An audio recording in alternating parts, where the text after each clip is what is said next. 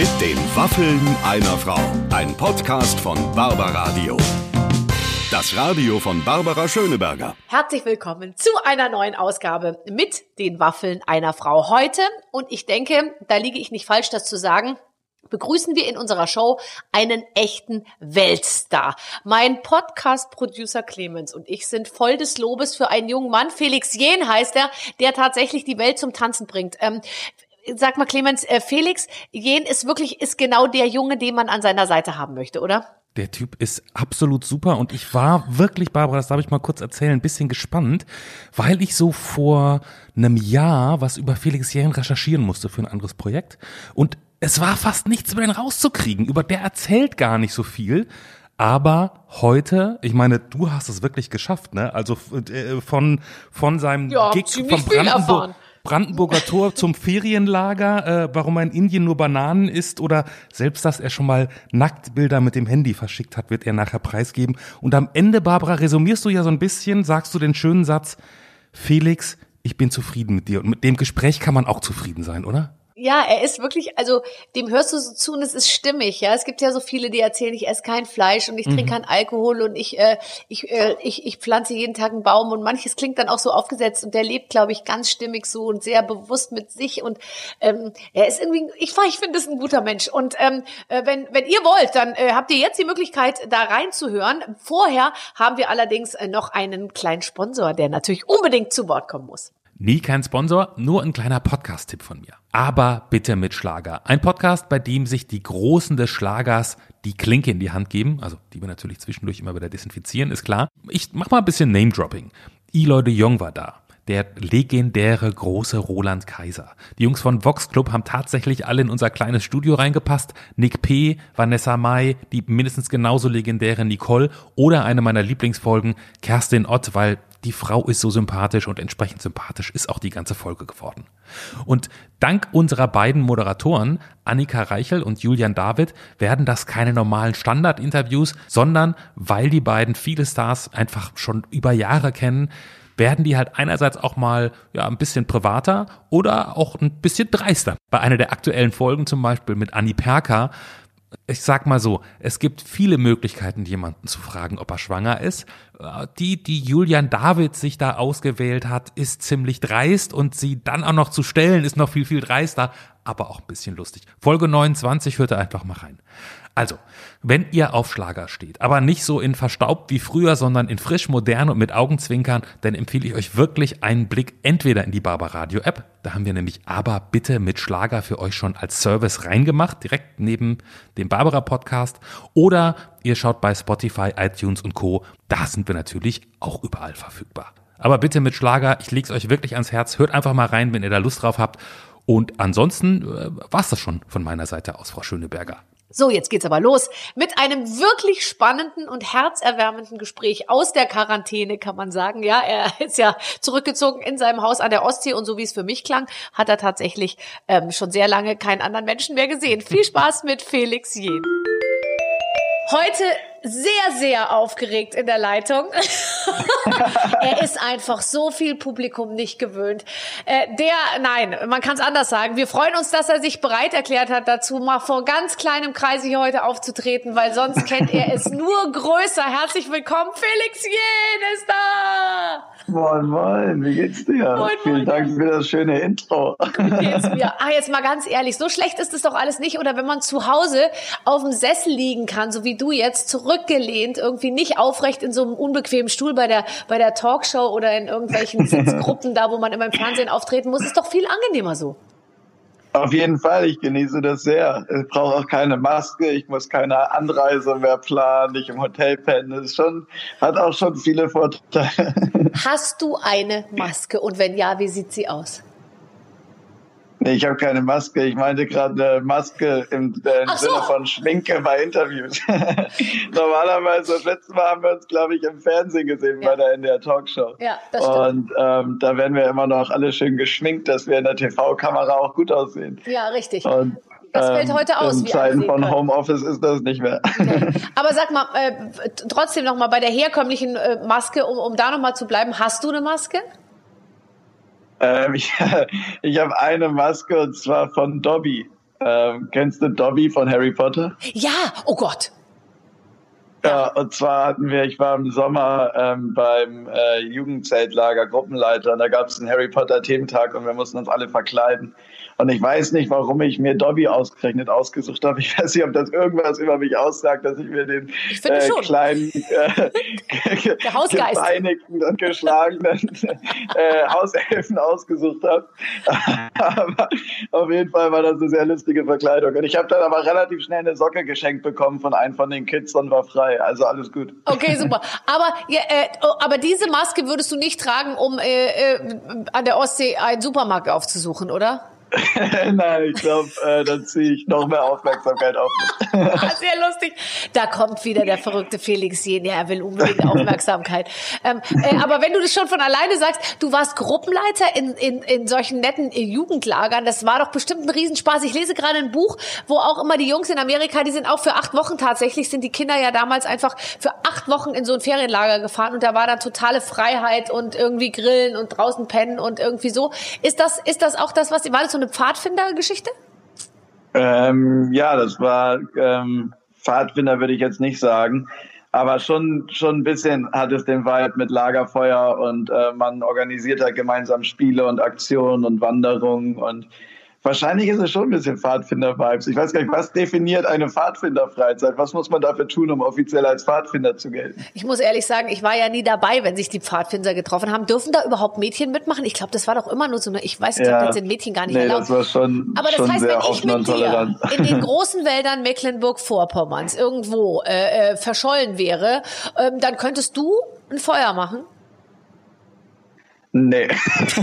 okay, ja, dann lass es. Das war schon eher so mit Zeltplatz und wir hatten auch Autos und sind einkaufen gefahren. Ach so, ich dachte, du gehst jetzt los und sammelst aus einem selbst gebastelten Weidenkörbchen erstmal ein paar Beeren, bevor du dann Feuer machst und selbstverständlich mit einem Wurf das Zelt irgendwie so. ganz so, ganz so idyllisch war es dann doch nicht. okay, aber was hast du aus der Zeit mitgenommen? Ähm, viel Freude, und Ruhe. Also es war echt, ich habe mich sehr wohl gefühlt. Auch ein Gefühl von Zugehörigkeit und Gemeinschaft. Das ist sehr schön, wenn man einfach isoliert von der Außenwelt ähm, auf so einem Campingplatz die Zeit verbringt. Das stärkt einfach unglaublich das Gemeinschaftsgefühl und man ist füreinander da und in, in seiner kleinen Blase. Ähm, und einfach auch total viel schöne, ehrliche Emotionen und Dankbarkeit, auch wenn man dann halt mit den Kids auch viel spricht und sich besser kennenlernt und gemeinsam spielt, ist einfach sehr ehrlich, sehr direkt und ähm, sehr nah und ähm, ein sehr schöne, sehr schönes Gefühl, eine sehr schöne Energie. Du hast ja wahrscheinlich äh, da noch andere, waren ja wahrscheinlich andere Leute, die da auch noch als Gruppenbetreuer oder so gearbeitet haben. Sind das Leute, mit hm. denen man dann heute noch Kontakt hat oder hast du dafür gar keine Zeit mehr? Doch, auf jeden Fall. Ich kannte die auch teilweise schon ähm, vorher. Ich bin da reingekommen mal über die ähm, Freundin von meinem Bruder, die Aha. das gemacht hat. Aha. Und die hat mich vor zwei Jahren das erstmal dann so mitgenommen und dann konnte ich mal reinschnuppern. Vor zwei und, Jahren? Ähm, dann hat's mir so. Wie wieder? Vor zwei Jahren. Vor zwei Jahren habe ich das gemacht im Sommer und dann letzten Sommer nochmal äh, die ganze Zeit noch da war, bist du ja, da, da warst du ja schon äh, weltbekannter Star-DJ und Millionär. Das heißt, du bist dann immer noch mal im Wald rumgelaufen und hast irgendwie so ein Jugendcamp gemacht. Das finde ich ja total cool. Ja, ich glaube, genau deswegen hat es mir wahrscheinlich so viel Spaß gemacht, weil es der Kontrast war. Letztes Jahr bin ich nach dem CSD habe ich gespielt in Berlin am Brandenburger Tor als Headliner und bin dann am nächsten Morgen ins äh, Zeltlager gefahren. Das war mega. Der Kontrast ist unglaublich. Oh, ist das abgefahren? Das finde ich ja toll.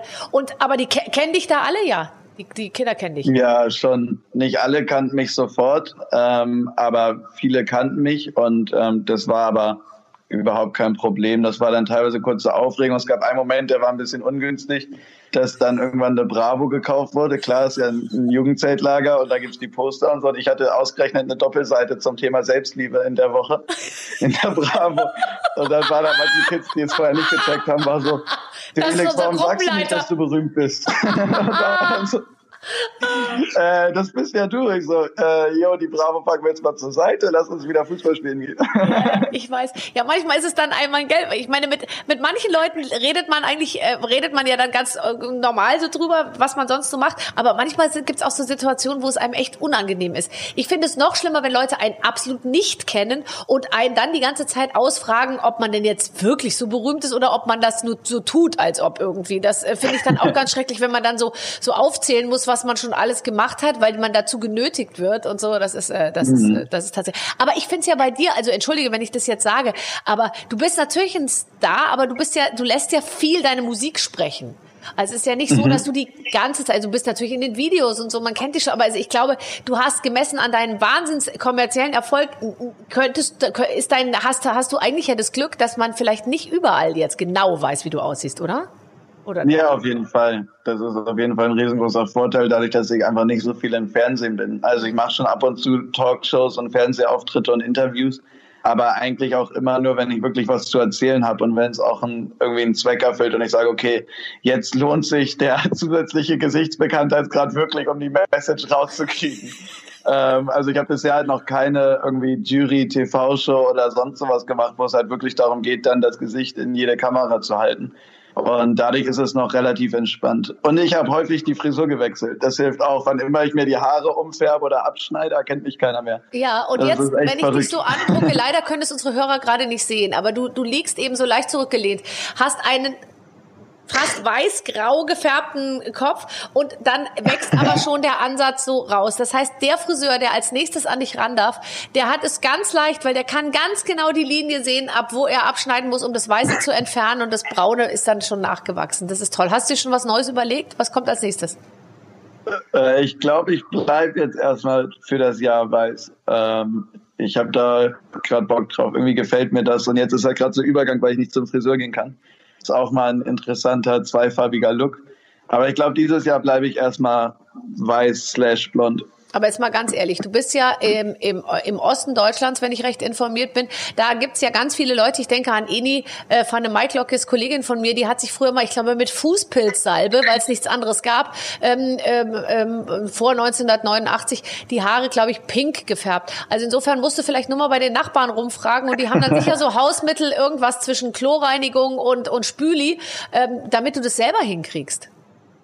Ey, ganz ehrlich, habe ich ja sogar schon überlegt, ob ich jetzt mir die auch nachfärben lasse, weil mit einer Person darf man ja noch Kontakt haben und wenn man vorsichtig wäre, könnte ich ja theoretisch irgendwie so einen so einen Heimbesuch irgendwie wahrscheinlich über die Bühne bringen. Ja. Aber ich weiß nicht, ob sich das lohnt, ehrlich gesagt. Das ist einfach unnötig. Dann sind die Haare halt, sehen sie halt mal anders aus und ich warte einfach ab, bis äh, die Regularien gelockert werden und irgendwie die Verantwortlichen und Experten sagen, jetzt darf man sich wieder die Haare färben lassen. Du bist ja gut. Ich glaube, das lohnt sich nicht. Das finde ich sehr gut, dass du das äh, so, so ernst nimmst tatsächlich. Ähm, ist es jetzt für dich eine besonders produktive Zeit oder ist es so, dass du eigentlich zu Hause sitzt und sagst, wenn ich jetzt nicht irgendwann wieder in ein Flugzeug oder in einen Bus oder irgendwas steigen kann, um irgendwie Inspiration mir zu holen, dann drehe ich persönlich durch. Also durchdrehen tue ich gar nicht. Ich kann mittlerweile sehr gut allein sein. Ähm, was ich merke, ist auf Songwriting-Ebene, ich habe ein paar Sessions gemacht über FaceTime, mhm. dass es mir ein bisschen schwer gefallen ist, weil ich nicht so viel habe, worüber ich schreiben könnte. Mhm. Wenn wir für mein Projekt jetzt schreiben, schreibe ich immer über mich selbst und über meine Geschichte. Und das Problem dabei ist im Endeffekt, dass ich die ganzen Songs zur Selbstisolation schon geschrieben habe, weil ich mich die letzten Jahre häufig selbst isoliert habe.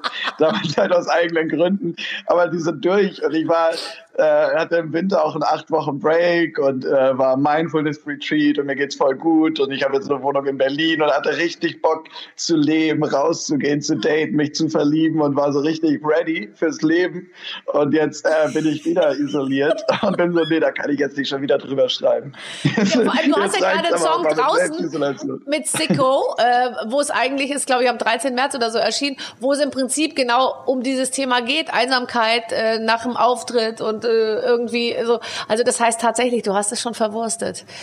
Ja, ja. schreib doch über irgendwie was, äh, ja, Selbstliebe hast du auch schon. Ja, das, das Thema ist alles durch. Das, das Album steht, die Songs sind geschrieben.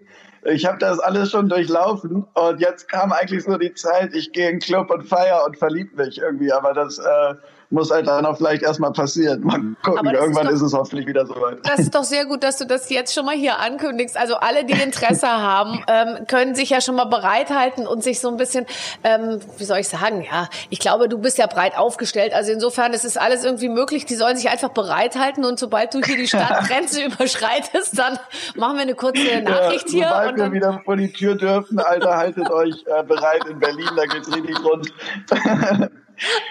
ich glaube eh, dass das krass wird. Äh, stell dir mal vor, wenn es ähm, endlich wieder losgeht, wie viel Bock die Leute haben werden, einfach wieder zu leben und zu feiern, oder? Ich, also ich hoffe das ganz ähm, sehr zumindest, dass die Leute dann nicht ängstlich und misstrauisch bleiben, sondern wir auch relativ schnell wieder ja. einfach in ein fröhliches Beisammensein ähm, über, übertreten können. Und dann ist, glaube ich, so doppelt cool, weil alle sind jetzt ja auch in, in Zug, was einfach Kontakt angeht, was Nähe angeht. Allein schon Menschen zu sehen, sich inspirieren zu lassen, sich in den Arm zu nehmen, das sind ja unglaubliche Energien, die wir gerade einfach sehr limitiert haben. Und ich glaube, das wird total cool und euphorisch, wenn es dann wieder losgehen kann. Ich hoffe, dass wir nicht das, dieses seltsame Ritual des sich so entfernt Begrüßens irgendwie beibehalten. Ich finde, dass ähm, da fehlt einem wie so der Startschuss fürs, fürs Gespräch, oder? Ich finde so dieses Hi, mhm. hu, und dann man steht so, so entfernt und hu, macht irgendwie sowas. und dann denkt man immer, geht's jetzt schon los? Oder also man weiß immer gar nicht, ja. ich, ich brauche immer auch, ich will auch immer erstmal so umarmen oder Hallo sagen oder selbst nur Hände schütteln, aber irgendwie ist das wie so ein Startschuss, jetzt geht's los und wenn der nicht kommt, dann ist es am Anfang wirklich krampfig, fand ich auch. Also mhm. ähm, ja, äh, es wird schon, wird schon irgendwie, äh, wird schon irgendwie werden. Was wird das erste sein, was du machst? Du kannst ja nicht direkt oh, in die Disco und in den Club und dich verlieben. Du musst ja vielleicht vorher was noch irgendwas das? anderes machen. Bevor ich mich verliebe, weißt du, muss ich erstmal irgendwie am Leben teilnehmen, um da hinzukommen. Ne? ich glaube, ich habe richtig Bock, mal wieder in einem Restaurant zu sitzen. Ja.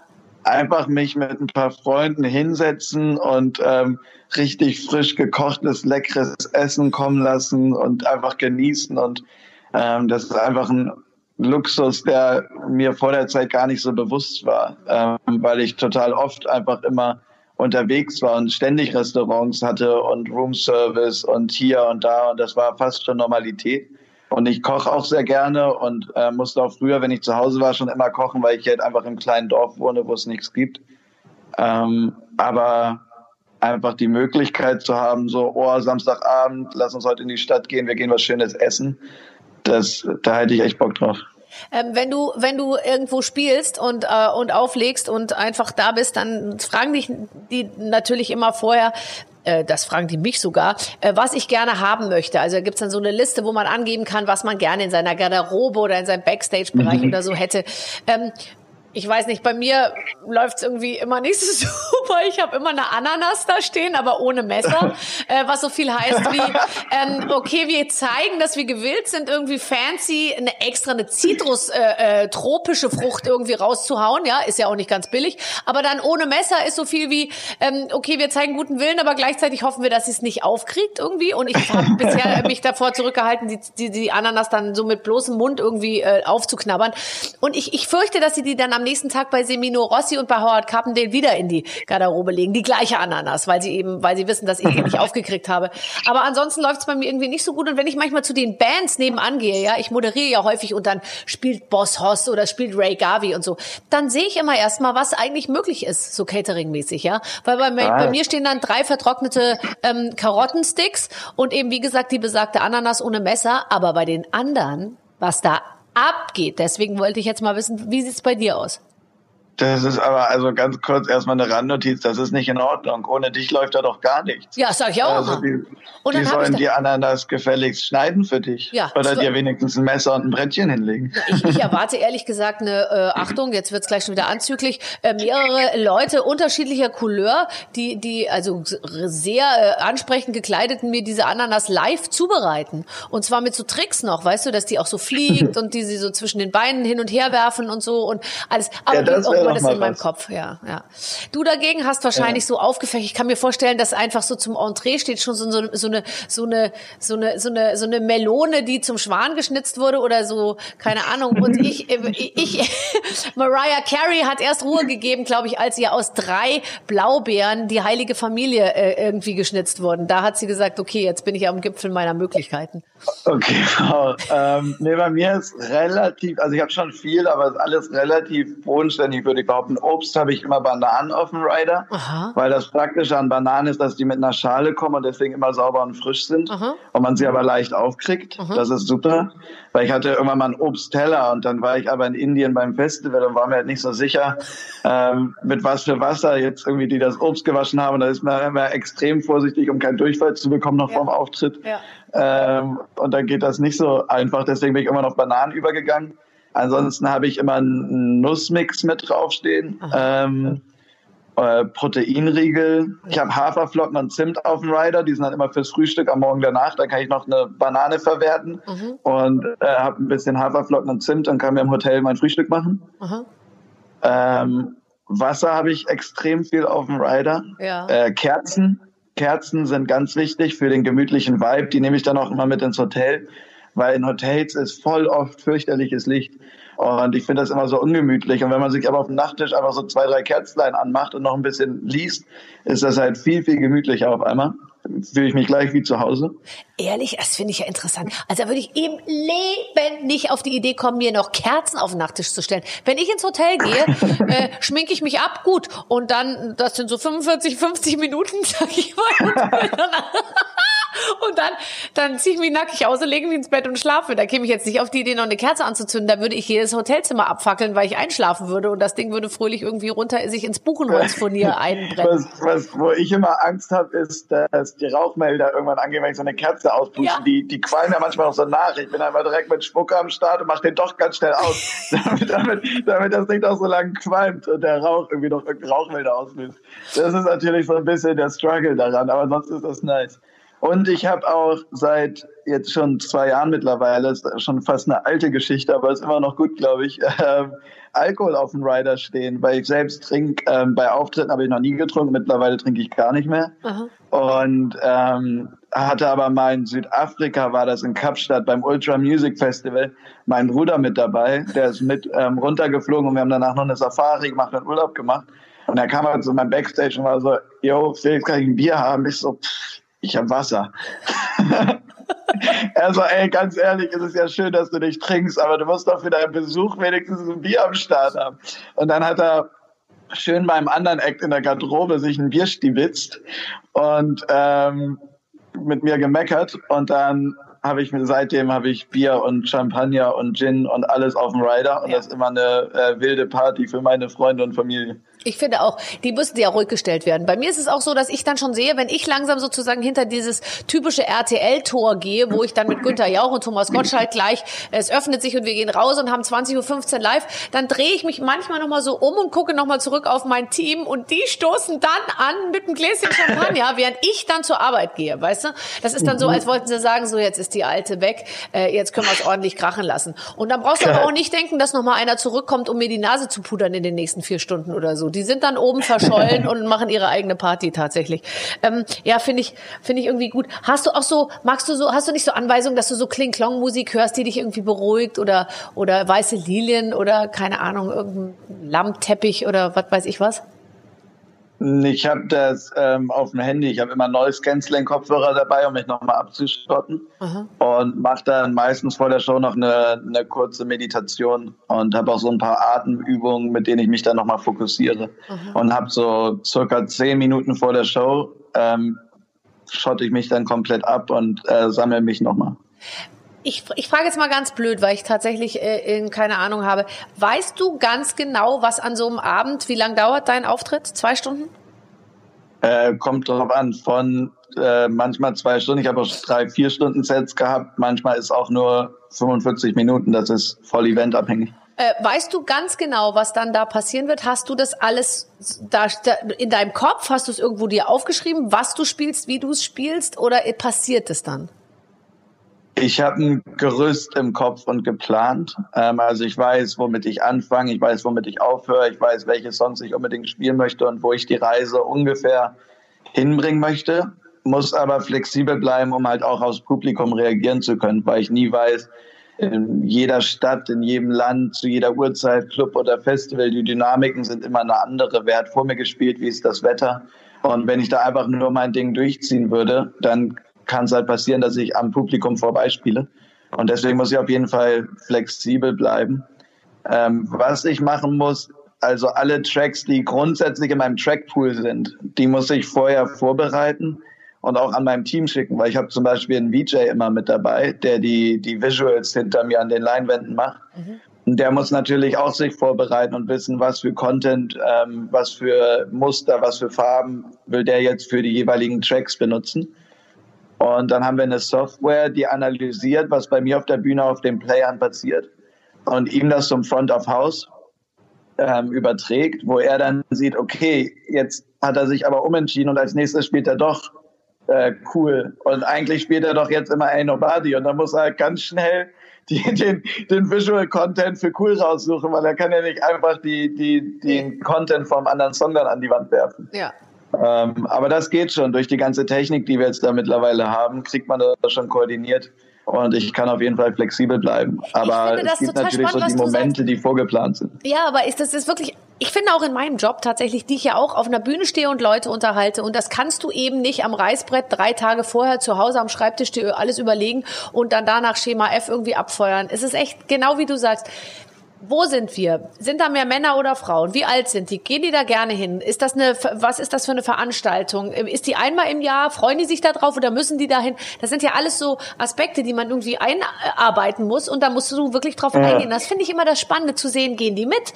Wollen die das oder mehr das oder so? Und dann muss man drauf reagieren und das finde ich ist eigentlich so der, für mich der spannendste Punkt in meiner Moderationsarbeit. Und so ist es ja dann bei dir offensichtlich mhm. genauso. Auf jeden Fall, ja. Also, man sagt, die, die Crowd lesen, ja. sagt man unter DJs. Gibt's das auch mal, dass, das halt dass du die Crowd äh, total falsch liest oder dir es völlig anders vorgestellt hast und das, was mal nicht funktioniert? Oder ist das in deinem, ab deinem Niveau passiert sowas einfach nicht mehr? Doch, auf jeden Fall. Ich hatte das vor zwei Sommern, 2018 war es, glaube ich, auf Mykonos, habe ich im Cavo Paradiso, heißt es, glaube ich, so ein legendärer Club auf Mykonos, ähm, aufgelegt und hatte so meine Show mir überlegt und meinen Sound und meine Songs und habe dann festgestellt, dass einfach im Club der Altersdurchschnitt mal locker zehn Jahre älter war als sonst. Und halt einfach total viele in diesem Club waren, die halt da seit 10, 20 Jahren hingehen und das ist so legendär mit Open Air und dann kann man da die Sonnenaufgänge gucken am Meer und das war halt viel, was auch einfach unabhängig vom DJ für die Location und für den Laden da war und die halt ein viel an hausigeren Sound gewohnt waren. Und ich war halt so, okay, da habe ich jetzt ungefähr fünf Lieder, die passen. Und was mache ich dann? Oh und dann habe ich halt echt so über meine vier Decks, ich war die ganze Zeit nur beschäftigt, durch alte Playlisten zu scrollen. Wo finde ich noch ein Lied, was passen könnte? Da hatte ich auf jeden Fall einen richtig stressigen Abend. Vielleicht irgendwas und, von der Jackson Family. und, und normalerweise ähm, bin ich halt schon auch viel am Performen und am Interagieren mit dem Publikum und so weiter und habe dann meine Momente, wo ich auch mal irgendwie kurz durchatmen kann. Ähm, und da war ich aber echt den ganzen Abend Kopf runter und okay, was, was spiele ich als nächstes? Was mache ich jetzt? Mhm, mhm. Ähm, da war ich überhaupt nicht drauf vorbereitet. Aber hat dann auch irgendwie geklappt. Ja, ja, klar. Du und heute, mein Gott, ach, ach Mykonos, im Club auf Mykonos und dann die Sonne aufgehen sehen. Ehrlich gesagt, Felix, ich würde jetzt mit dir mitkommen, wenn du jetzt dahin fahren würdest. Da hätte ich jetzt Lust drauf. Stell ja, mir wahnsinnig schön cool. vor. Der coolste Ort, wo du je gespielt hast? Oh, Superlative sind immer schwierig. Vom Brandenburger Tor war natürlich gigantisch, gerade auch am CSD. Ich habe da schon mal gespielt am Tag der deutschen Einheit, aber CSD war für mich natürlich ein Highlight. Ähm, Mexiko in ähm, Monterrey habe ich beim Festival gespielt äh, vor irgendwie so 50.000 Menschen. Im Hintergrund waren die Berge und blauer Himmel und am Abend war noch irgendwie 50 Cent und J Balvin als Headliner da und ähm, das war ein unglaubliches Erlebnis. Äh, Australien war cool, in Sydney im Pascha, ein sehr cooler Club. Ähm, Kennen dich dann die auch, also kennt, wenn dann 50 Cent äh, oder wer auch immer da dann auch spielt, wo du bist, äh, als Headliner, wenn die dir auf dem Gang begegnen, sagt man dann so, hi Felix, hi 50, äh, hi Cent, hi, hi Mr. Cent. Ich weiß nicht, wie man Zeit, äh, 50 kennt mich, glaube ich, nicht. Ich habe ihn auf jeden Fall nicht getroffen. Ich musste dann schon früher los. Äh, Jay Balvin zum Beispiel kannte ich, den hatte ich irgendwie ein Jahr vorher schon mal am Flughafen in Kolumbien getroffen. Und das kommt immer ein bisschen drauf an. Manchmal kennt man sich, manchmal nicht, aber sonst lernt man sich halt kennen. Das ist ja immer ganz gesellig in Backstages bei Festivals. Toll. Ach, das klingt alles super. Felix, hast du Lust auf ein Spiel? Ja, na klar. Okay, also wir? spielen ein Spiel, ähm, äh, von dem ich selbst nicht weiß, wie es geht. Die Redaktion hat was vorbereitet. Ich lese vor.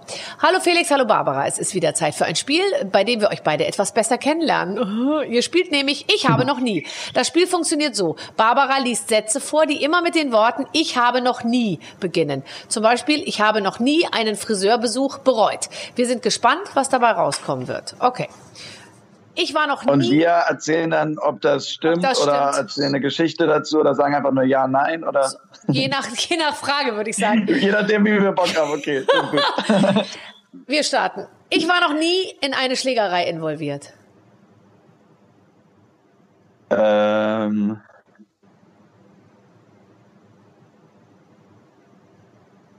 Ja, ich glaube, das stimmt. Ich, glaub, ich war noch nie in eine Schlägerei involviert. Ich war schon mal irgendwie in der Nähe oder hatte schon mal einen Kumpel, der involviert war oder so. Aber war dann immer irgendwie zufällig gerade im anderen Floor. ähm, ja, ich habe noch nie auf die Fresse bekommen, auf Deutsch gesagt, so richtig. Ehrlich, ist ganz finde, gut eigentlich. Ja, und ich finde also ich weiß nicht, vielleicht äh, bin ich da als Mädchen auch ein bisschen anders eingestellt, aber ich finde, darauf kann man auch sehr gut verzichten. Ich erinnere mich, dass ich hatte mal so einen Freund und der sah überall Gefahr. Also weißt du, der war so, wir gingen irgendwo hin und dann hat er immer gesagt, der Typ da hinten, der guckt die ganze Zeit hierher, ich gehe jetzt und hau dem auf die Fresse. Und immer so, nein, bitte oh nein. nicht. Und so, weißt du, ich war immer so, bitte, bitte, vielleicht guckt ihr auch gar nicht wirklich. Doch, der guckt dich die ganze Zeit an. Ich so, ja, lass ihn ja, doch gucken, okay. ist doch nett. Und so. Ähm, und es ist, äh, da habe ich irgendwie gemerkt und dass man auch schnell mal nah in solchen Situationen irgendwie war. Und ich finde, wenn man das mal erlebt, man guckt sich ja im, im Fernsehen die härtesten Sachen an und es berührt einen oft gar nicht. Und ich finde, so eine reale Schlägerei ist was ganz fürchterliches. Fürchterlich. Ja, voll, unglaublich fürchterlich. Ich bin auch, ich kann mir das überhaupt gar nicht vorstellen. Ich, ähm, keine Ahnung, ich kann ja keiner Fliege was für Leute tun. Ich kann, ich kann mir nicht vorstellen, mich zu prügeln. nee, das wird, das wird dir nicht passieren. So, du bist sicher auf deinem Sofa auf jeden Fall. Ähm, ich habe noch nie Dating-Apps besucht und benutzt. Doch, habe ich schon. Hat aber nicht so gut funktioniert bei mir auf jeden Fall. Bei dir? Äh, ich habe noch nie eine Dating-App be be benutzt. Wirklich? Ich muss jetzt auch ehrlich sagen, ich wüsste jetzt auch nicht genau, wie das funktionieren soll, wenn man prominent ist. Ja, ich gehe doch nicht als Prominenter mit meinem Foto da rein und sage, ich brauch's mal wieder. Also ja, ich habe mal, ich habe es mal probiert und dann war es auch tatsächlich so, oh, ich fand dich aber mit blonden Haaren hübscher. Und da war ich so, fuck, okay, du schon mal nicht. Nein, das funktioniert nicht. Es gibt ja äh, Raya, heißt die, glaube ich, eine App, die angeblich so für Promis ist, die ein bisschen exklusiver ist, wo man eingeladen werden muss. Aber da wurde, glaube ich, mittlerweile auch schon jeder Zweite eingeladen. Also ist auch nicht so exklusiv. Oh, das ist ja interessant. Aber wie heißt das? Äh, Raya. Ah, ich, ich frage für eine Freundin. ich, hab, ich frage für keinen Pflaume. Ich habe überlegt, mich mal einladen zu lassen, aber dann dachte ich so, als ich gehört habe, wer da schon alles hat, dachte ich, na, so exklusiv ist die App wohl doch nicht. Das ist ja toll. Stell dir mal vor, du gehst da rein und dann sind da nur Kerner, Kai Pflaume, Birgit Strohwange, ähm, irgendwie äh, ja, das ist, das ist Mark Forster ganz heimlich. Ja. nee, nee. Also wir müssen es anders machen. Es ist hart, es ist hart, prominent zu sein. Aber ich glaube, man, du musst weiterhin auf den dunklen Club zurückgreifen, sage ich dir. ja. Er ist aber auch nicht hart. Es hat Vor- und Nachteile. Aber klar, ist sicherlich einer der Nachteile. Ja. Ich habe noch nie zwei Nächte hintereinander durchgemacht. Das ist hart. Nee, das habe ich noch nicht. Ich brauche viel zu viel Schlaf dafür. Eine Nacht schon häufiger, aber die zweite würde ich nicht packen. Ich nehme halt auch keine Drogen, ja. deswegen ist das ein bisschen schwierig. Äh, würde ich auch sagen, ohne Drogen wahrscheinlich nicht möglich und macht dann auch gar keinen Spaß. Also ich wüsste auch nicht, was einen dann noch kicken soll irgendwie. Man ist ja schon am Nachmittag nach der ersten durchzechten Nacht so fertig, dass man diese, ich finde diese Mischung aus äh, äh aus äh, aus aus völliger Schwäche, Durchfall, Magendings und ich weiß nicht irgendwas ist ist nun wirklich, also äh, ich kenne Was du alles kriegst bei Schlafentzug, das ist ja unglaublich. ich habe noch nie ein Nacktbild verschickt. Ähm, doch, habe ich auch schon. Aber wäre ich mittlerweile auch ganz vorsichtig mit, ähm, weil, keine Ahnung, wenn das halt dann liegt, ist schon echt doof. Ja, wenn es liegt, dann liegt's halt auch. Aber ich meine, wenn man, jetzt mal ehrlich, wenn kein Gesicht drauf ist, ist es doch eine sichere Sache, oder? So wie du da unten aussiehst, so sieht ja, doch Millionen schon. andere das auch aus. Das auf jeden Fall. Ja. Doch, ich überlege gerade, aber ja, doch, ist schon ziemlich sicher. Wenn du dann natürlich deinen Namen drauf tätowiert hast oder irgendwelche anderen verräterischen äh, äh, Sachen implantiert, dann ist es natürlich vielleicht ein bisschen ja. schwierig. Aber auch dann, nur der Kenner weiß es ja dann. Ja, voll. Ja, okay. Voll. Aber ja, du hast recht, das Gesicht darf halt nicht mit drauf sein. Nein. Müssen wir, müssen wir auch nochmal anderen Prominenten sagen, die irgendwie, die das noch nicht so ganz verstanden haben, habe ich das Gefühl. Oh, so, ähm, ich habe noch nie Karaoke gesungen. Boah, doch, habe ich bestimmt schon. Ich überlege gerade, ähm, ist jetzt nicht so mein Go-To-Hobby, aber irgendwie mal früher im Skiurlaub oder so, bestimmt. Lustig eigentlich. Ich habe noch nie einen Liebesbrief geschrieben. Ja, das wäre ja traurig, doch, habe ich auch schon. Ja, oder? Ich finde Liebesbriefe super. Ich habe letztens wieder ganz viele gefunden im Keller und es ist echt Geil. toll, weil man immer so dachte, mit 17 oder so, so konnte man noch gar nicht so gut Deutsch. Aber äh, ist doch erstaunlich, was man irgendwie so, wenn man ganz jung ist, irgendwie schon so zustande bringt, finde ich. Eigentlich ehrlich gesagt fast mehr als heute. Heute würde ich mich viele Sachen gar nicht mehr so trauen. Ja, stimmt, einfach ein bisschen äh, unverkopfter, ne? aber frei rausgesprochen ja. und geschrieben. Ja. Habt ihr die dann in der Schule früher auch immer so durch die Bank reingegeben? Durch War das Bank? bei dir so ein Ding? Ja, wobei ich muss ganz ehrlich sagen, so richtig in der Schule habe ich, ich hatte ja eine sehr dicke rosane Brille und an mir wurden Liebesbriefe, also ich, ich kriegte die in die Hand, aber auch nur, um sie an andere weiterzugeben. Also der blieb oh selten bei mir, der Brief, ehrlich gesagt. Also es war schon ziemlich hart, weil bei mir ging echt nichts. Irgendwann dann schon, aber in so einem gewissen Alter, als es so anfing, war ich wirklich so die letzte Ausfahrt, wenn nichts mehr ging. Und alle anderen, äh, äh, also wirklich alle, die mit Korthosen, die schwer übergewichtigen und so, die kriegten alle noch einen, bevor ich dran kam, ehrlich gesagt. Ich fand, Brille war damals echt ein Makel. Ich hatte ja schon mit drei eine Brille und dann auch so eine dicke, also gut, klingt jetzt irgendwie schlimmer, aber ich habe so empfunden, Brillenträger, da warst du früher, ist ja heute überhaupt nicht mehr so, Gott sei Dank. Aber ich war wirklich so, wenn nichts mehr ging, dann... habe ich auch. Ja, Aber wenn wir uns zusammentun, du. So, äh, ich habe mich noch nie gegoogelt. Ach. Ständig. Ah.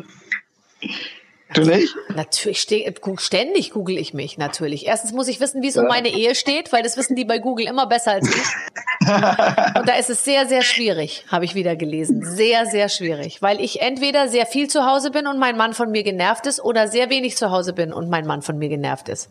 Oh Mann, der ist aber echt nicht leicht. was ist das Lustigste, was du über dich je gelesen hast im, im, äh, im Internet? Ähm Boah, das Lustigste. Oder Absurdeste? Fällt dir irgendwas ein?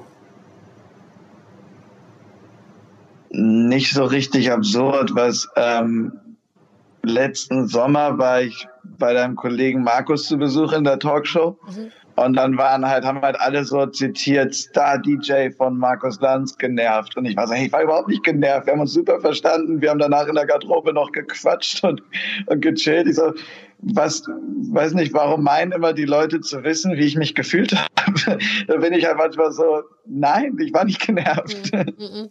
Aber es wird dann einfach erstmal so als Fakt dahingestellt.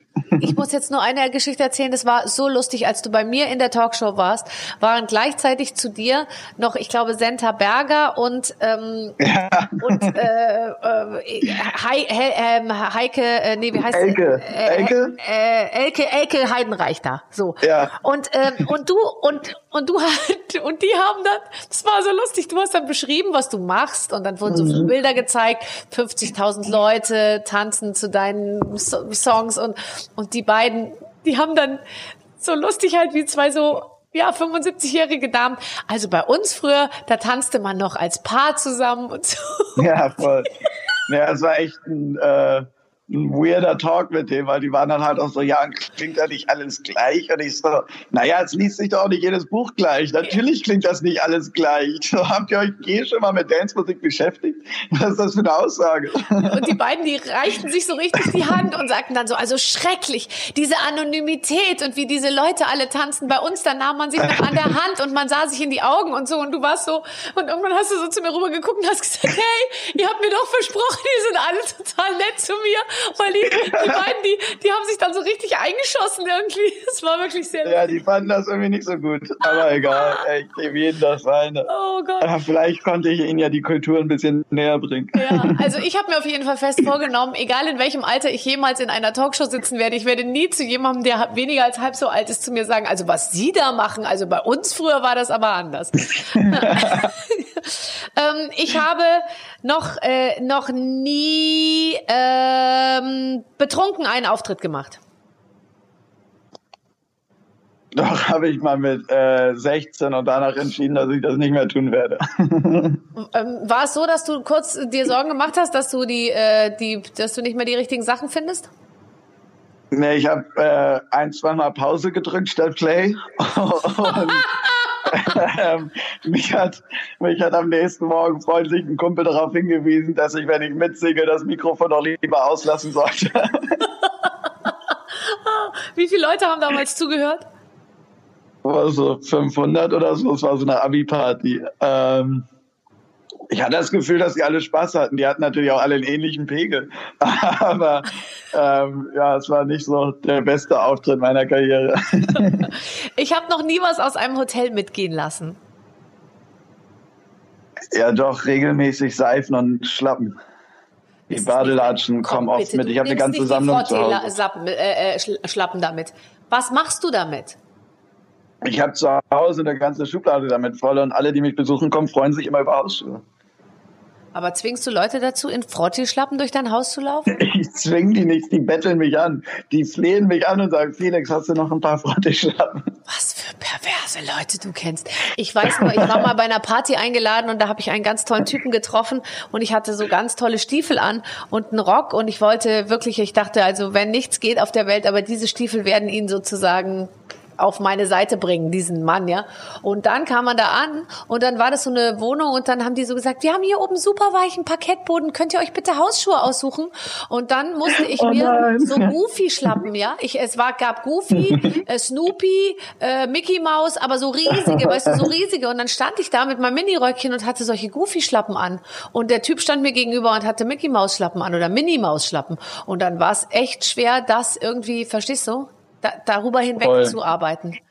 Ich hatte tatsächlich eine ähnliche Erfahrung. Letzten Herbst im Oktober war ich in Berlin eingeladen zu einer Silvester-Motto-Party. Dann dachte ich auch, na gut, ich bin jetzt in Berlin, da feiert man halt auch mal im Oktober Silvester. Ich lasse mich mal drauf ein. Und dann äh, bin ich da im Smoking angemessen dem Dresscode hin und hatte auch meine Smokinghose war ein bisschen gekürzt, so angechoppt und dazu Boots, weil ich dachte, na gut, der Look muss schon ein bisschen fresher sein als jetzt einfach ein klassischer Smoking. Und dann war auch so, ja, bitte einmal Schuhe ausziehen. Was, der Look funktioniert nicht ohne Boots. Das geht nicht. Ich kann jetzt hier nicht eine gekürzte Smokinghose mit Socken tragen. aber ja, keine Widerrede. Und dann äh, war ich nicht so zufrieden mit meinem Outfit, aber war trotzdem eine gute Party. Ich liebe, wenn, die, wenn man sagt, der Look funktioniert nicht. Ich habe das auch oft, wenn ich so Ohrringe anhabe oder so eine Kette und dann kommt der Tonmann beim Fernsehen und sagt so, das geht nicht, die Dinger müssen runter, die klappern. Und ich, nee, ganz ehrlich, das komplettiert meinen Look. Wenn ich jetzt die Ohrringe abnehme, ist alles nichts. Oh. Wie sieht das denn aus, wenn du eine zu kurze Smokinghose anhast? Ohne die Stiefel versteht man ja den Sinn nicht. Nein, du kannst es ja nicht Sinn. jedem beim Reinkommen erklären. Das geht irgendwie. Ich finde sowieso, wenn man Menschen ihre, ihre, die Schuhe wegnimmt, das ist fast schlimmer, als würde man ihnen die Hose wegnehmen. Also es ist ehrlich gesagt, finde ich, Männer ohne, ohne Schuhe, die da stehen und irgendwie auch bei der Kontrolle am Flughafen, weißt du, wenn du die Schuhe ausziehen musst, dann stehen diese riesig großen gestandenen äh, Businessmen vor dir und haben vorne die Zehen so eingeklappt, weil sie verbergen wollen, dass sie ein Loch Loch im, in der Socke haben oder so. Ich finde das derartig entwürdigend. Aber ich glaube, halt styletechnisch sind Schuhe schon echt nicht zu unterschätzen. Ja. Die geben schon das Eben. Fundament, also schon wichtig. Absolut, absolut. Ähm, wenn du äh, äh, gegen Ende jetzt mal noch, äh, wenn du, du hast ja gesagt, du hast, ähm, du hast dich zurückgezogen, Mindfulness Retreat und so, das sind ja so ein bisschen First World äh, Problems, sage ich mal, sich mal wieder zurückziehen und richtig ähm, schweigen. Aber du hast gesagt, du meditierst auch richtig regelmäßig. Mhm. Das habe ich vorher schon angefangen, so vor zwei Jahren. Und ähm, habe das da auch im Retreat natürlich vertieft. Da war dann so richtig jeden Tag vier Stunden Meditation im Schnitt. Und mittlerweile habe ich das geschafft, in meinen Alltag zu etablieren und mache jeden Morgen 20 Minuten Sitzmeditation und abends vorm Schlafen gehen nochmal eine Gehmeditation. Und das hilft mir einfach sehr, ähm, zu reflektieren im Endeffekt, mich besser kennenzulernen, aber auch einfach ruhig zu sein, im gegenwärtigen Moment anzukommen und ähm, mich nicht zu verlieren, halt einfach mit meinen Gedanken auch wirklich hier zu sein. Und ich glaube, dass unser hektischer Alltag, gerade jetzt, wo wir nur zu Hause sitzen, das ist fast noch tückischer, dadurch, dass wir halt so unglaublich viel am Handy sind oder viele zum Beispiel äh, zumindest. Und ich glaube, es passiert ganz schnell, dass wir mit unseren Gedanken nicht mehr da sind, wo wir uns eigentlich gerade befinden, sondern halt entweder in der Vergangenheit rumwühlen oder in der Zukunft planen und gestresst sind. Und ähm, ich war da sehr anfällig für, natürlich auch mit meinem hektischen Alltag dann. Ähm, und musste einfach Wege finden, damit klarzukommen und damit umzugehen. Und da hat mir die Meditation sehr geholfen. Und heißt das, dass du jetzt, ähm, nachdem du das alles viel bewusster machst, dann das Handy öfter weglegst? Oder hast du das den ganzen Tag und holst dir dann deine Absolution vor dir selber sozusagen abends mit der Gehmeditation nochmal? nee, ich, ich äh, lege das ziemlich viel weg, was ich vor allem mache, was sehr wichtig für mich ist, ist, dass ich abends den Flugmodus anmache. Ah. Ein paar Stunden bevor ich ins Bett gehe und dann das Handy auch meistens wirklich einfach im Studio lasse oder so. Ich habe mittlerweile so einen analogen Wecker am Bett stehen. Ja. Ähm, und dann halt überhaupt nicht mehr am Handy bin und auch morgens erstmal die ersten zwei Stunden das Handy noch weglasse. Also erstmal aufstehe, meditiere, frühstücke, Sport mache, dusche und dann halt irgendwann so, okay, jetzt bin ich ready, um, um loszulegen und dann geht das Handy an und dann benutze ich das bewusst. Oh, Felix, ich bin sehr zufrieden mit dir. das ist schön, danke. Habe ich eine gute Note bekommen. Das ist geil. Du kriegst von mir eine Eins Viel Bestätigung Stern. kriegt man ja nicht mehr, wenn man immer nur zu Hause sitzt. Also ist ja schon, schon gut. Das ist, glaube ich, so ein Künstlerding, ist einfach Bestätigungsentzug. Ne? Weil wir sonst immer auf den Bühnen stehen und alle jubeln einen an. Das ist halt schön. Das ist schon toll, wenn einen so viele Menschen gut finden. Und jetzt, wenn du mal zu Hause hockst, musst du dir das selbst geben manchmal. Ja.